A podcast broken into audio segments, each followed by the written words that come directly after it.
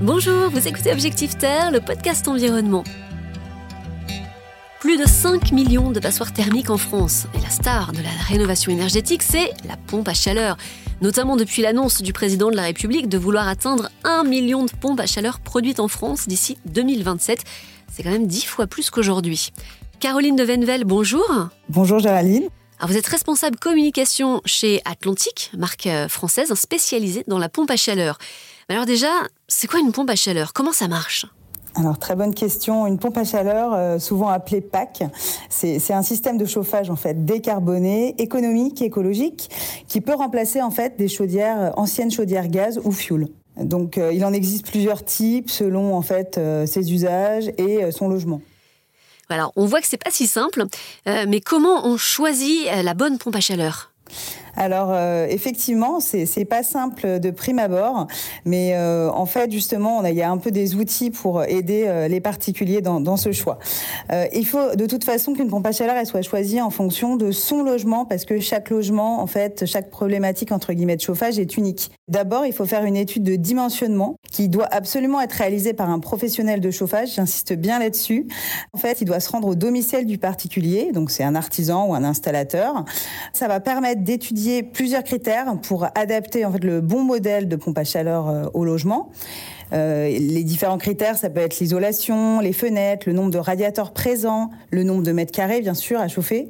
Et puis, est-ce qu'on a besoin aussi de chauffer son eau chaude sanitaire euh, avec cette pompe à chaleur ou pas?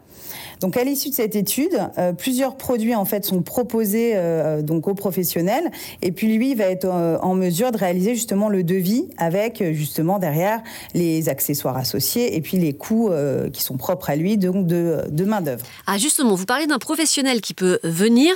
on entend quand même beaucoup parler des arnaques à la pompe à chaleur. Comment on les évite? Le meilleur conseil vraiment que je peux donner pour éviter les arnaques, c'est surtout de faire appel à un installateur qualifié, RGE. Donc RGE, c'est reconnu garant de l'environnement. Et euh, surtout, pour en plus bon, euh, bénéficier des aides, euh, il faut absolument qu'il soit qualipac, c'est-à-dire qu'il ait vraiment fait toutes les formations qualifiantes pour installer ce type de produit. c'est peut-être un peu bête à dire, mais c'est indispensable pour derrière avoir une installation qui soit bien réalisée dans les règles de l'art.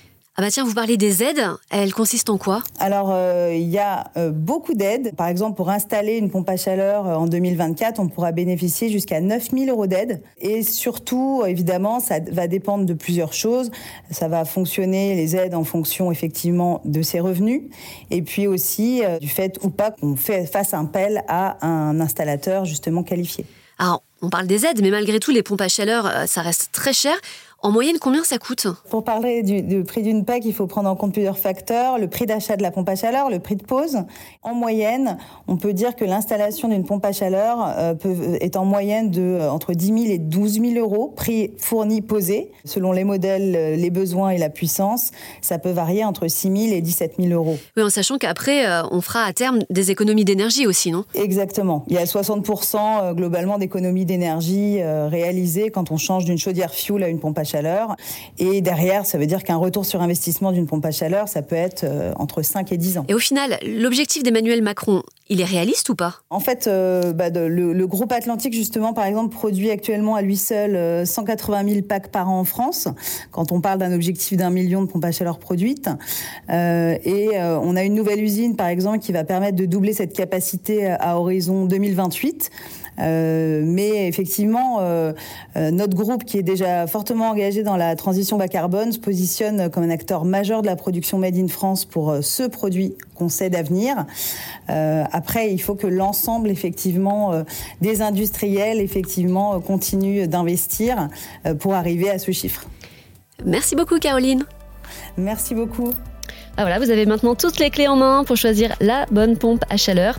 Alors dans les leaders de la pompe à chaleur française, on trouve évidemment Atlantique, mais il y a aussi Airwell ou encore Intuis.